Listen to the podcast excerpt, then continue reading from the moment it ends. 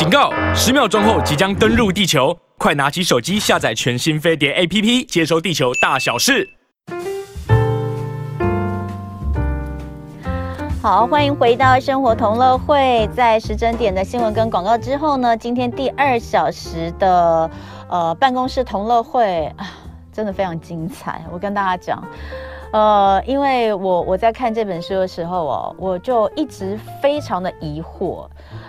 这个人写的这些东西是真的可以写的吗？哦，我非常的为他的在未来在职场上的安危感到担忧啊。那但是他的这个职业真的非常的特别，嗯，我们非常仰赖这群人的协助。就像现在，现在大家正在放连续假期，对不对？哦，二二八连假连续假期，可是他们是在。任何的假期是没有办法跟一般人一样见红就休，反而在一些特殊的、比较大的假日，他们还要加班啊。那他们的工作其实具有一定的危险性啊。呃，我可是我们总是在看到一些重大社会新闻发生的时候，才开始说啊，他们应该要更被保护，应该要给他们更多的资源哦。但是大概就两天就忘了。这些人，他们负担着我们的安危，可是，当你知道真正里面的一些状况之后，你会觉得这些人怎么付得起我们的安危？因为他们自己都快要活得不像人了，是不是这样？哈，在旁边点头如捣蒜。今天在现场要跟大家来聊聊职业甘苦谈的，没错，就是我觉得真的很苦的警察。可是警察其实不知道为什么，在我们的印象当中哦。总是有两面评价。我我现在是用一般的人的的的的这个身份来讲警察，有些人就会觉得有些警察很坏，哦，那但是好警察又很多。然后你知道他们的一些呃这个实际所要负担的勤务，你又会觉得他们很苦哦。呃，小的时候可能有很多男生的未来的长长大志愿是要当警察，在过去可能还好，现在如果你的小孩说，呃，我长大要当警察，你一定会马上说。千万不要母汤母汤哦！到底为什么警察的制度存在的哪些问题？他们每天一天的生活又是怎么样？今天我们在现场请到的这一位就是警政研究者，其实也是现任的警察哦，王伦宇，欢迎伦宇。是主持人好，各位观众大家好。好，那呃，警察甘苦谈哦，其实呃，论语他，你你你你，其实常常有很多文章在报章杂志上会被刊登的。是的，我。嗯，你你我我先来简单介绍一下他背景，他是台湾警察专科学校二十八期呃政大行政管理硕士，非常认真哎，这是这是在学在学在学进修吗？在在职进修是。可是在职进修很辛苦，你是要用。用这个你的休息时间，是我是用勤余时间去做进修的，太辛苦了。你还有勤余时间，你不是？呃，只要少睡点就可以了。好，政治大学行政管理硕士，现为派出所警员，同时也是警察劳权运动者，从事第一线警察工工作已经超过十年了，是。超过十年了。好，先来讲一下论语哦，论语他呃之前的话，其实会在报章杂志上看到一些关于呃警察的一些勤务，或是各种的，不管啦，反正只要有一些重大事件发生，嗯。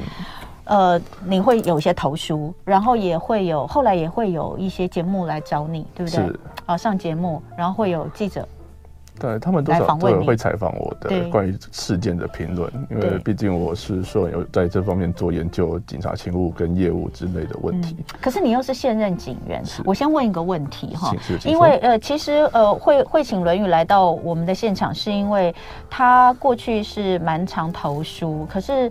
呃，最近呢，有一本书《活得像个穿制服的人》，我是警察，其实是论语他呃的著作。那跟过去的这些零散的文章相比，这本书其实是非常有系统的指出了警戒的问题。然后我就觉得你是可以写的吗？嗯，至少我希望这些问题是可以被大众看到的。这些问题其实是。发生在我们之周遭的事情，也不只是说身为一个警察工作者，嗯，这些事情其实是跟大众息息相关的公共议题。那这些公共议题，我认为它有需要让大众去了解说，说不他们所知、他们所在意的问题，嗯，那作为我们一个执行者，嗯、他们是遇到什么样的状况？嗯，哎、欸，可是可是。公务人员不是有很多很多的限制，尤其是军警哎、欸，是，你知道像我们以前，因为我以前在呃我们做新闻的时候啊，常常会有一些爆料，是，那这些爆料啊，假设是军或警哦，警我是没有接过啦，那我警警警，因为他们有那个警政记者都很熟，警我没接过，嗯、可是我接接过军中爆料，嗯，他们是没有办法没有办法出面的，没有办法现身，不但不能讲真名，不能露脸，声音都不行的。那就是说，这种好像，我我说句实在话，你这本书其实揭露非常多警戒的弊端呢。我说这个弊端不是指说谁贪赃枉法，而是这个制度存在非常多的不合理。是，你你讲这些东西，你不会受到压力吗？或是你之前其实陆陆续续投书，你没有受到压力吗？其实我书中书中出很多所谓的议题，警察议题，它。嗯在过去很多的研究中都有被提出来，嗯、像我有举出像是政治大学苏伟业教授他对于警察绩效的评论，对，以及说像是李前大法官李正山他对于警察任务的一个系统的问题，对，那这些东西过去是比较偏向学术面的探讨，嗯，嗯，那我作为一个第一线的执行者，嗯、那以及我后来去接触学术圈的这些论述，嗯，嗯，那我把它整理出一个比较。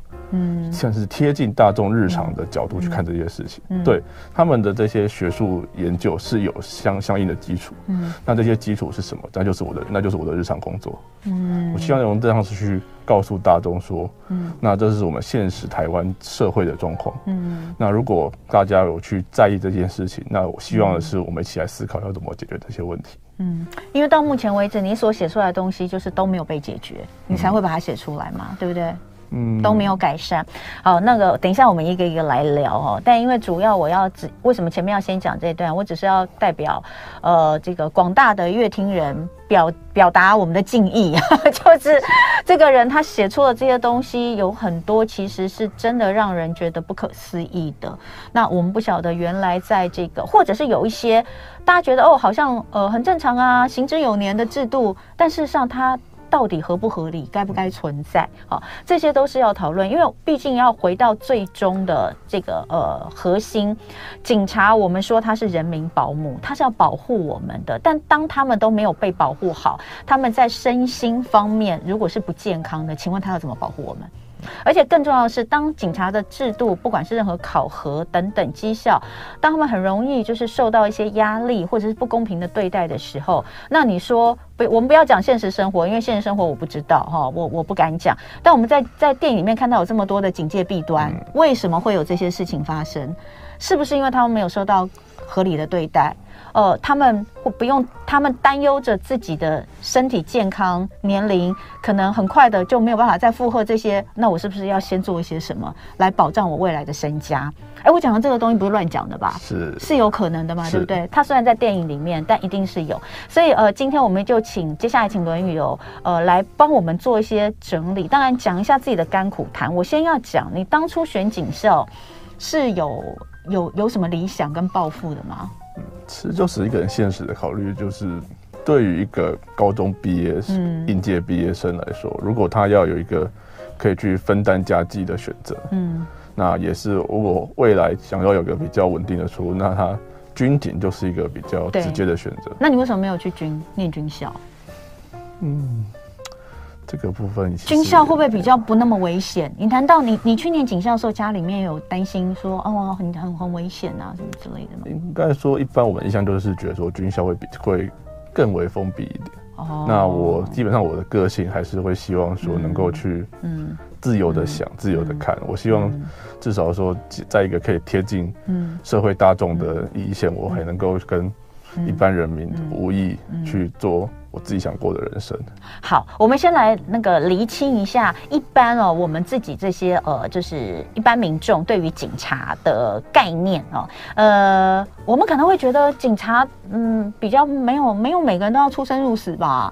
你们不是都做行政工作、文书工作的比较多啊。派出所员警不是就在那里接获报案，然后不就是在路边那个开开违规，最讨厌了哈。开玩笑的啦，就是说要就是一直不停的去检举交通违规，或是在路上指挥交通，在尖峰时间指挥交通。哎，这个指挥交通这件事情哦，等一下我们好好来聊一下哈。哦。大家知道那个警察指挥交通这件事情，我看完《论语》写的之后，觉得简直难得有一件事情是警察跟人民的心声是一样的，就是这个情物根本就不应该存在。等一下，我们好好来讲一下这件事情。我们的听众都是开车的人居多，啊、大家觉得警察站交通岗这件事情是有必要的吗？好，我们等一下来聊这件事情，太好笑了。好，回过头来讲，刚刚这个警察。到底扮演什么样的角色哦？一个是我们刚刚讲的派出所员警，这是我们比较常看看到的哈。那、嗯、另外还有呢，就是我们在电影里比较常看到的，就是什么刑事组是哦，负责去抓这个重大重大犯罪的贩毒哦，或是什么这些，哎，那些人才有生命危险，是这样吗？呃，其实很多事情是派出所在做的，真的假的？来跟我们分享一下，你们到底要做哪些事？像很多人也都会误以为说，在站在路口穿那个反光背心的是交通警察。但是其实绝大多数是派出所警察，嗯，然后像你刚刚所说，要可能要穿便衣去做侦查、搜索、工搜索这种逮捕这些工作，很多也都是派出所警察在执行。不是刑事什么刑事组啊？呃，分局是有个侦查队，但是侦查队其实他们有非常多的业务公文，因为他们要直接跟地方检察署跟法院对口，嗯，但他们有非常大量的要去做检察官的所谓所谓侦查指挥。或者说是法院的调查，他们都会去应付。嗯，所以很多这种要去做现场执行的工作，他们会交由派出所来做执行。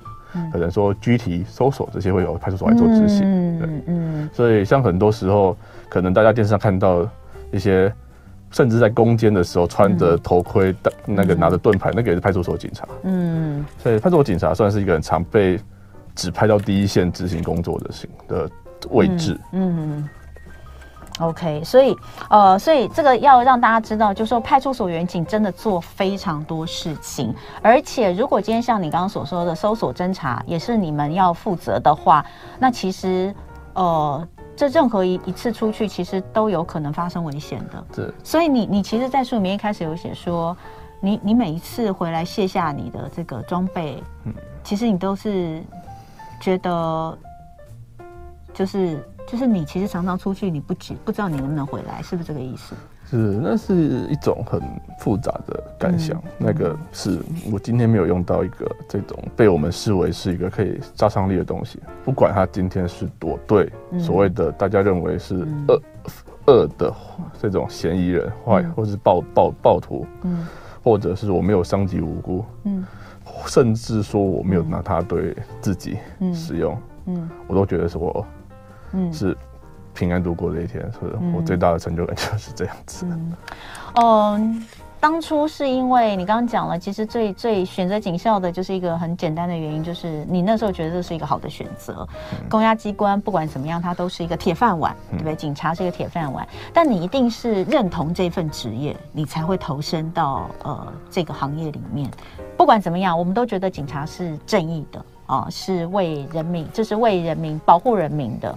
但是进到这个呃领域之后，进到这个系统之后，你是从什么时候开始觉得越来越失望，越来越失望，然后开始做一些呃发声，不管是写文章，嗯、或者是呃有一些言论，呃，开始希望能够让外界或是让你们的高层听到警员的声音，是什么时候开始？是什么事情？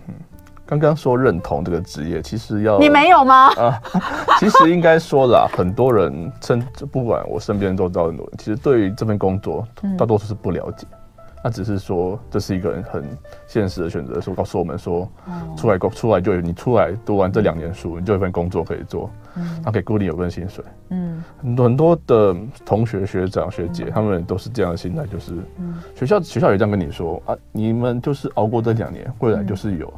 一个稳定的人生，嗯、那其实大家对很多人对于自己实体未来要做什么事情，嗯，并没有很完整了解，嗯，所以这也是为什么大家都会说学长学弟是出来就照着学长的步调走，嗯，因为其实大家对这份工作并没有一个很核心的认知，说我该做什么事情，我是什么样的职业角色，嗯，那刚刚是说，就是说你是在什么时候，嗯，呃，决定要说一些。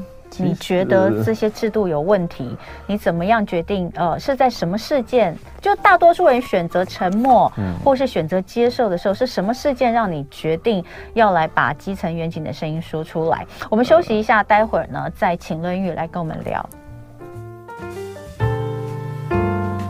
欢迎回到生活同乐会，今天礼拜一的办公室同乐会，我们来聊聊警察这个职业。很多小男生小的时候有曾经想过要当警察，哎，但是现在啊，好像越来越少。然后呢，如果有说要当警察，妈妈都会说先不要啊。那当然，除了这个工作具有呃一定的危险性之外，其实。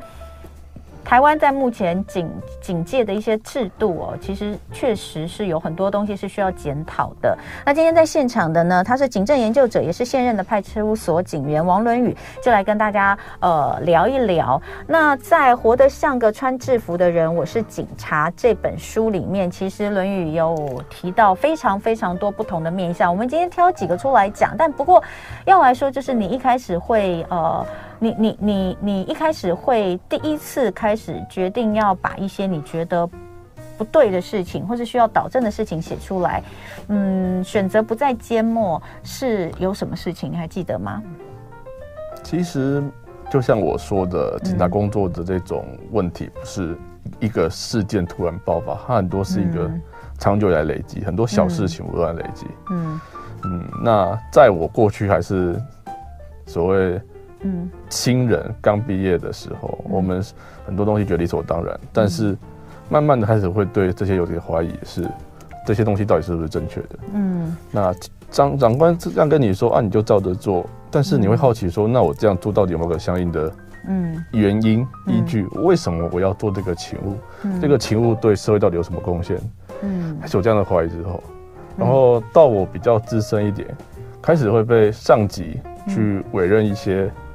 重要的职务，或者说可能是协助同协助同事，嗯，啊，我开始啊开始会觉得说，开始在在在一个作为协助管理者角色之后，嗯，我觉得这些东西有些是没有必要，甚至我也会听长官们说，他们觉得这些东西是有问题的，嗯，但是他们却依然也没有去对这些事情做任何的表示，嗯，那我开始好奇说，那要怎样才能够真正解解决这种问题？如果这件事情，嗯嗯，基层管理层都认为有问题，那有什么方法可以解决它吗？更何况这件事情其实已经攸关到大家的生生命安全，嗯，是不管是人民或警察，嗯，很多时候我会在想说，是不是其实他们是可以不需要这样？那些牺牲是不是是不是其实没有必要？可不可以讲一下是什么时间开始？然后大概你进入警戒之后几年之后？你开始有第一篇的这个文章释出。最早的时候是在投开始投稿的话，是在那个台中市有一件嗯。追车的事件嗯，那他们原那他们也是在赶赴现场的途中发生车祸。嗯，那当时的原的原警就因此殉职。嗯，那这个是应该是在当下我会我在过往我会。比较偏向一个中间去谈论这件事情，嗯、但是在当下我会，嗯，去看我那那一次就特别就去看了那位学学弟，嗯，他比我年轻，嗯，他也许他可以说是因为年轻所以发生这样的意外，嗯，那他是因为不幸还是是我们幸运，嗯，开始会有这样的一个疑惑，嗯，那我希望的是给未来的人他们一个更好的一个系统，不用像我们这样子去。四处碰撞之后，嗯，然后终于知道说啊，这就是现实这样。嗯、那如果这这个是个是现实，是我们要接受这个不好的现实，大家都不喜欢的现实，那难道就不能去改变它吗？嗯，这是我开始会觉得说，我希望。把一些想法去提出来。嗯，好，那呃，里面有很多东西，呃，就是其实讨论到关于远景的训练啊，那远景的装备啊，那还有这个远景的勤务，那或者是有关于远景内部哦、呃，不管是在记这个所谓的升阶嘉奖，那还有呃，包括其实很重要的一环，但是感觉台湾似乎没有。这些官每次出来，国防部啊，或者不是国防部讲错了，那是呃警政系统的这些长官出来的时候，其实他们都会说，我们都有完整的一套这个什么所谓的心理辅导什么的，这这真的有吗？哈，这书里面其实谈到非常多，我们就一个一个来看。首先，我说一定要先讲的就是勤务的部分，到底对于警员、员警来说，什么勤务是最重要的？我我我们每天早上或是每天的晚上，在上下班的巅峰时间，我们都会看到警察站在一些重要的路口来指挥交通，其实我说真的，我根本没看他们在指挥，他们其实也就是站在那里，对不对？那有时候我都会觉得，为什么他们要一直站在那里呢？我我我我说句实在话，有时候我都会心里想，他站在那边好像成为了另外一个交通障碍，就是让大家不小心可能会撞到他，因为他也没做什么。但是看完《论语》写的这一篇之后，我才知道原来是这么回事。你说，如果让警察票选最没有意义的勤务，榜上一定有有他的，就是呃交整岗或临检这样的交，他叫什么交交整岗，交通整交通整理哦，交通整理，他们叫交整岗哦哦，交整岗，交整岗到底是要干嘛？还是你们在做吗？是派出所警员在做吗？原则上这是派出所或交通交通队在做的勤务，对。对那他会根据不辖区不同去分配各自的岗位，嗯，那就是像您刚刚说，尖峰时间就会要派驻员警到现场去做这个现场的守望，嗯，然后确保路口净空跟车流顺畅这样的工作，嗯。嗯。但你觉得他为什么没有意义？原则上来说，目前其实都有所谓交控中心在控制整体后置的车流，嗯，那这个车流它也不会因为有个远景在现场，它就会得到车流就会减少，因为毕竟尖峰时间。通勤的人数就是这么多，车潮就是这么多。嗯，那这过去有相当多的研究去指出，派一个员警守望，这过去警大或者是其他有关于交通专业的科的的学者，他们都有做过这样的研究。嗯，国内外都有去做，到底在一个车流量极大的环境，派一个警察在现场，会不会对交通秩序有帮助？嗯，那结论就是这并没有一个显著的差异。嗯，那一个远景在现场，他能够。对交通，对交通使用道路使用者产生什么样的结果？嗯，其实这是大家都很纳闷了。那如果今天远景它跟交通号志有不一样的手势，嗯，那这个请问用路人是要听谁的？哎，对啊，要听谁的？到底原则上在法规上是要一听警察的。对，但是另外问题是，警察真的有这个专业去判断我这个指挥？是正确的嘛？嗯，如果交控中心他们是已经科学化的分析过的整体道路的车流量以及所谓的一个时间差距，是设立他们的后置连锁问题。嗯，那这个远景有必要吗？而且还有另外一个重点就是，呃，远景好，这个当然后面也会提到，就是远景勤务已经非常多了。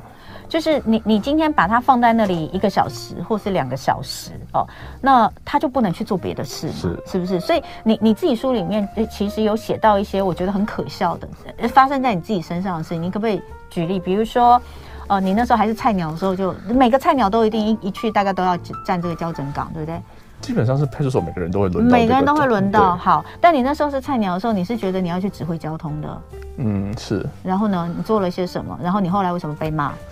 应该说，那个路口本来就是一个很狭小的路口，嗯，那他们就，所以他其实你远景在那边中在在路中指挥的话，对车流要去行驶是非常不容易的。所以你就被用路人骂，是不是？就说你可不可以不要挡在这里嘛？是。然后你回去好像也被骂，不是吗？应该说，因为很民众对于警察在那边都会有一个想象，希望警察做什么或不做什么事情。嗯，那有时候您你的作为不一定可以满足大家的需求。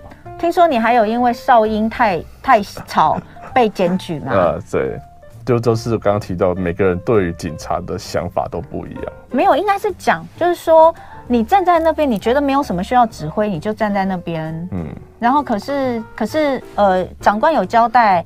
要让民众看到警察做了些什么事，所以你就很认真的一直比手势、吹哨都会希望警员在现场要有作为，那不管那个作为到底有没有真的效果，嗯，他就是希望有这样的作为。嗯，当然这件事情我也跟很多人提过，其实警察指挥交通本身是件非常严肃的事情。嗯，因为像我刚刚讲的，如果号志跟警方的手势是有差异的，你是。用路人是要去听从警察的手势，我们当然是听从警察，因为很恐怖，我怕他开我单啊。它是有一个法律效果存在的。对呀。那如果你只是为了要应付检查，为了让民众看到警察在做事情，然后任意的去行使一个执法权利，其实是件非常危险的事情。我一定要讲，我是一个这个大量用路人，是就是我每天都是依靠这个开车来上下班，然后到任何地方我都是开车。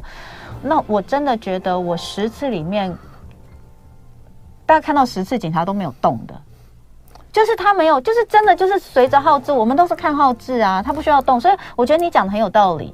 这个号志他已经设计好了，顶多有什么？顶多就是呢，有车子突然间冲出去。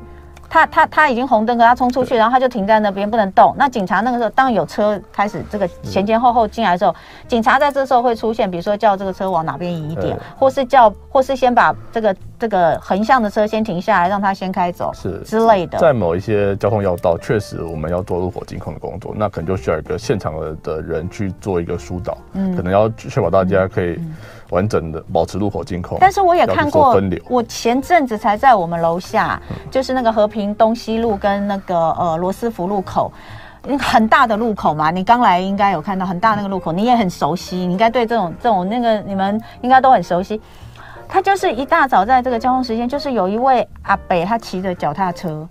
就是已经红灯了，他就是给他硬骑过去，他就给他骑过去。然后呢，那个他是罗斯福路的这个方向哈，罗斯福路的南往北的方向哈，他就已经红灯了，他还骑出去。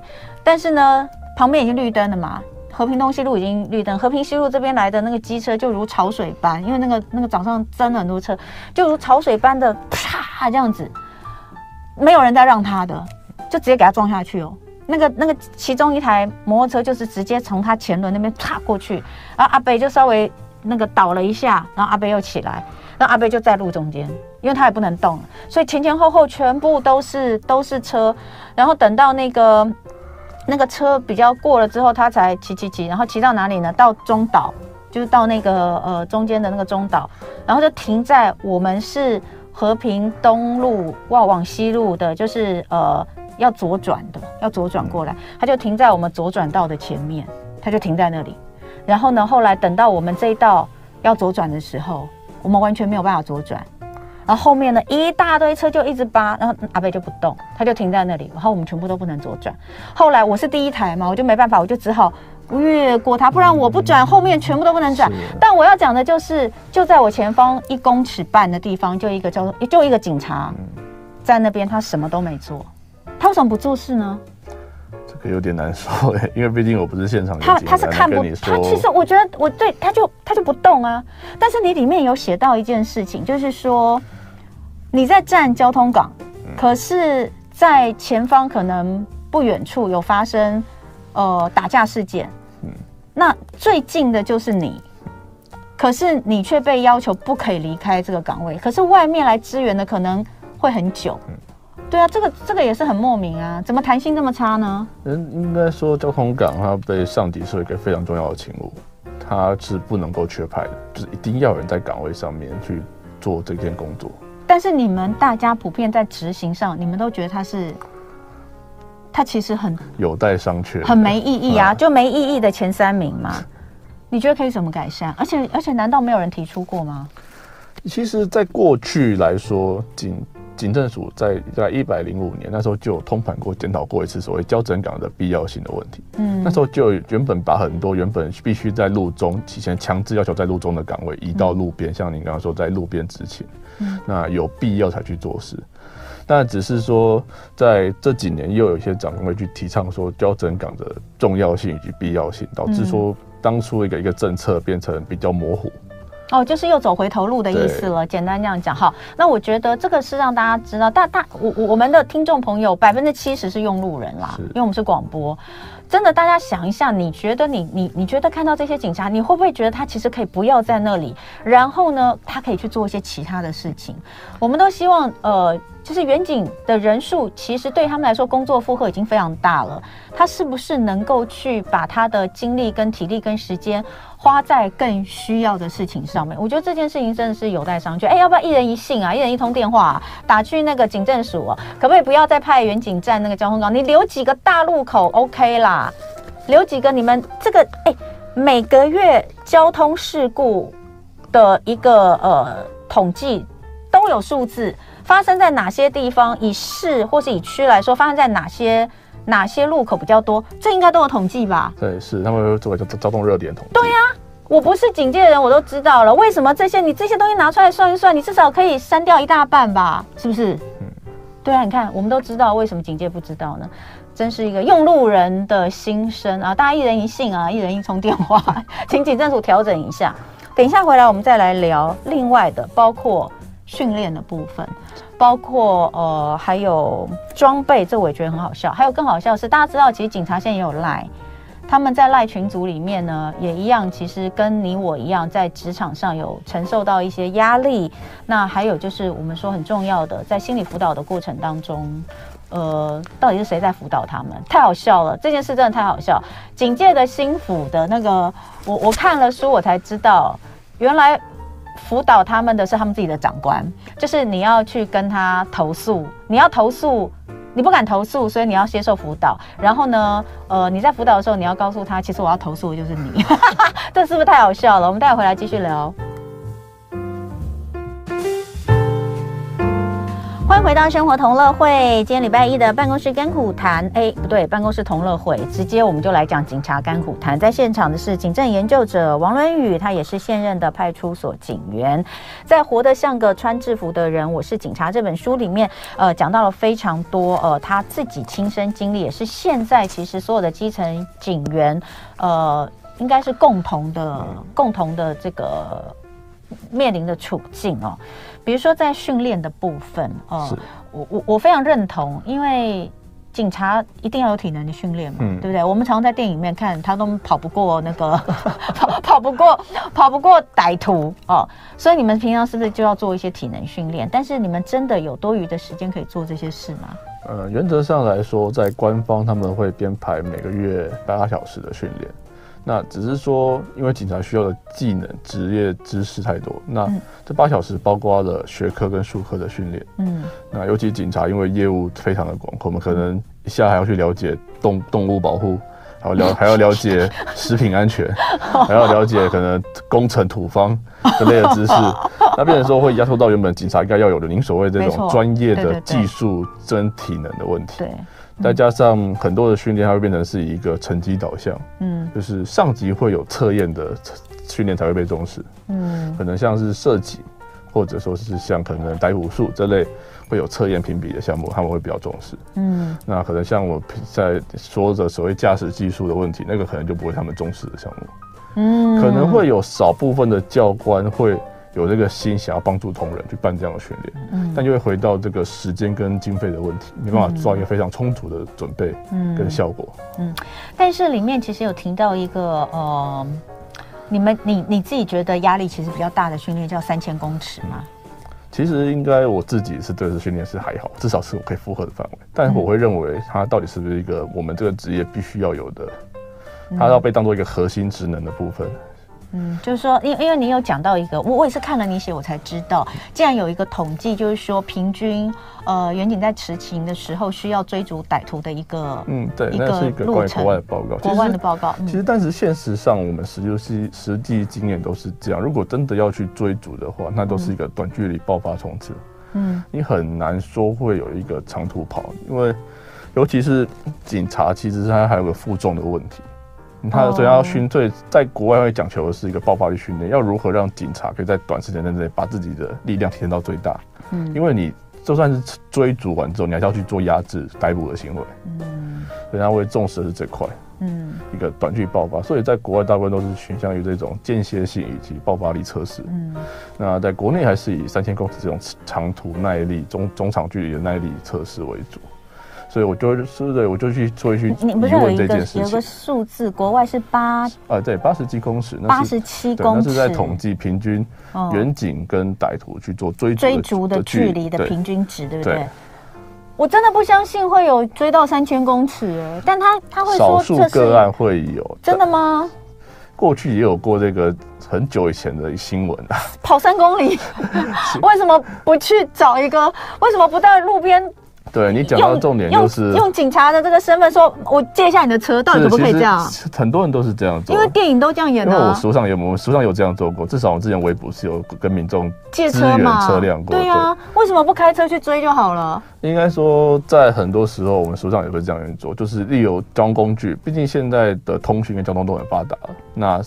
所以整合一个比较有效的通讯跟交通配置，对啊，甚至是正好你或是打电话嘛，赶快无线电，你如何去规划一个围捕策略，嗯，让所有的让这个地区所有警力可以集中去运作，嗯，这个会是一个更为现实的做法。像国外他们都有去做这样的围捕策策策略，围捕，对对对。对对，而不是一个人从头追到尾嘛，这怎么可能？但是三千公尺这个训练，或许有些人会觉得说，哎，你警察跑个三公里应该也没有什么。没有什么，没有什么很很难。为什么你们要对这个三千公尺训练好像很很排斥？嗯、为什么？这就是一个，那这是给比较比较精神士气的论述。但是我要说，很多警察其实在日常勤务这样运作之下，他们其实很难有这样的心理去再去顾及他的健康。比比如，你以你自己的例子为为为例，你说有一次你是直接就在现场昏倒了，是不是？但不是这个，不是不是那样的，不是三千公尺，那是一个体能训练就。嗯毕竟，其实那个那也是很难得，机关愿意安排个体能训练啊。嗯，毕竟我刚刚也讲，体能训练的时间其实已经很少了，压缩到底是那一次算是很难得，长官有那样的想法做体能训练。但是不是每个员警都能准备好去做运动的？以你的那天的状况是，因为你值班到早上是，是那天我是那边那个那天我是在早班下班，然后在下午的时候他们要去爬，他们要去爬说就爬山做一个体能训练。嗯，那其实那时候天气也算比较热的时候，在在一个两下午两三点，算是一个一天天气最热的时候。那当时候我也其实也没什么想法，就只这样跟着一直爬，爬就一路爬上山这样子。那直到最后剩下一小段，我才觉得好像有点不太呼吸不顺，嗯，就坐下来休息，然后就然后就就这样子坐下去了。嗯，就昏迷啦，对，就昏倒了，嗯、所以后来就送救护，就救护车。当然还是有些意识存在，说我好像自己好像不太行，嗯、但是我也只能听周围人在那边重复说，嗯、啊，因为毕竟其实那时候救护也拖一段时间，因为我们很多时候救护训练并不会准备这种救护应急的准备，嗯、所以像我也有提到说，有学长就因为这样延误就医的案例，嗯，都通常训，就像我说训练要去做这样的，很大多数的训练并不会有。做到这种充分的休息，就是呃，应该讲是安全，安全就是不会有呃一些医护的人员或是救护车在旁边等。就那但是器材也是没有这样的器材。确实，过去曾经发生过几次，就是远景在训练当中，而后来呃丧命，或者是。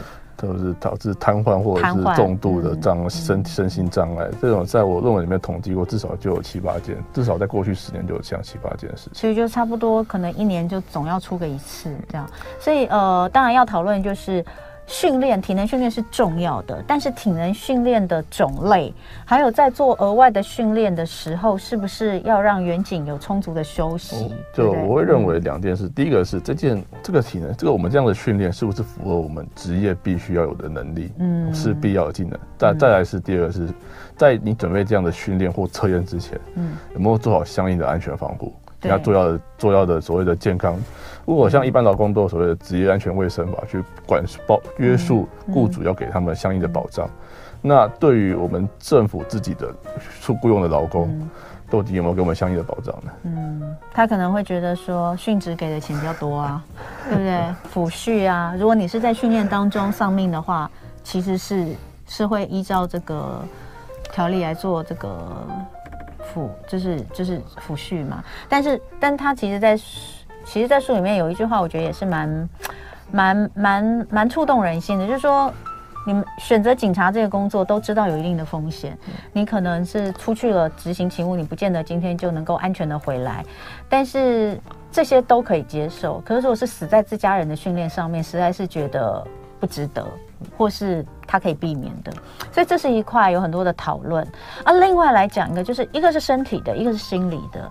那呃，警员的工作其实也是在一个应该是高压，然后高压，那你会觉得啊，他们没事的时候我们很没事啊，哦，但那个压力是，其实他们也没有什么没事，他们每天的工作还是蛮多，可能细琐，可能繁杂。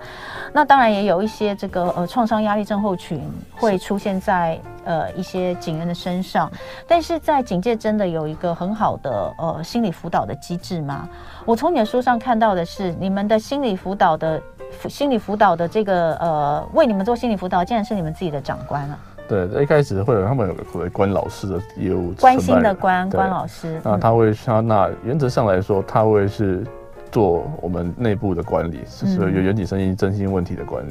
嗯，那可能有些比较有资源的机关，嗯、因为这毕竟属于地方自治的问题。嗯嗯、有些比较有资源机关，他会另外去与外面的心理咨商师合作，嗯，去签约，要聘领部咨商师进行一个定期的辅导，可能有需要的同事可以去申请。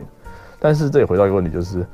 谁会去申请这样的一个机制？嗯，如果你要透过长官去说，我心理有问题，我需要去找智商师。嗯，那有多少的远景有勇气承认自己比别人脆弱？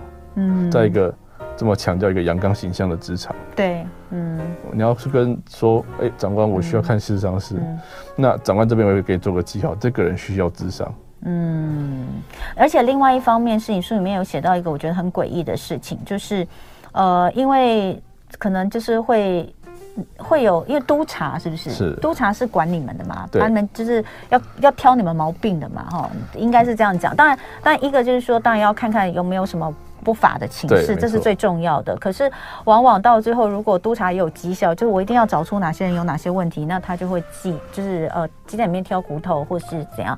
那督察是呃是是来做这些申诫处理的哦，寄生界的。可是到最后呃。竟然你们的这个辅导的这个关老师变成是这个督察在做，嗯，那谁敢去做一些反应？说现在来说，很多会把移到给一个秘书室这样的单位，比较中间的，就是非过往督察体系。对，但就像我讲的，督秘书室有可能是督察转过去的。对，你书里面就有写到一个，就是毕竟他们督察转过去变成秘书，毕竟他们都还是警官，对，他他们都还是以他们。官方去管理这个样的市场，像我有提到，国外很多的所谓的这种心理部门，它都完全没有任何一个警察，这才是正常的嘛。他是一个心，他可能就像我举洛杉矶警察局为例，他是一个心理学博士当他们部门主管，嗯，底下所有职员都是这种心理学、心理心理智商是背景，对，因为没有个警职人员，嗯，他们就确保说同事可以信任这个系统，嗯，愿意透过这个系统去处理他们的压力问题，而不是说压抑自己，要配合上面的一个。规范的框架，嗯，嗯，但才能让从事的心理获得真正的疏解。嗯，好，今天哦，呃，聊到这里哦，其实最后我想问你一句话，哎，你你你你结婚了吗？呃，还没。哦，哎，如果将来你有小孩，他说他要当警察，你会赞成吗？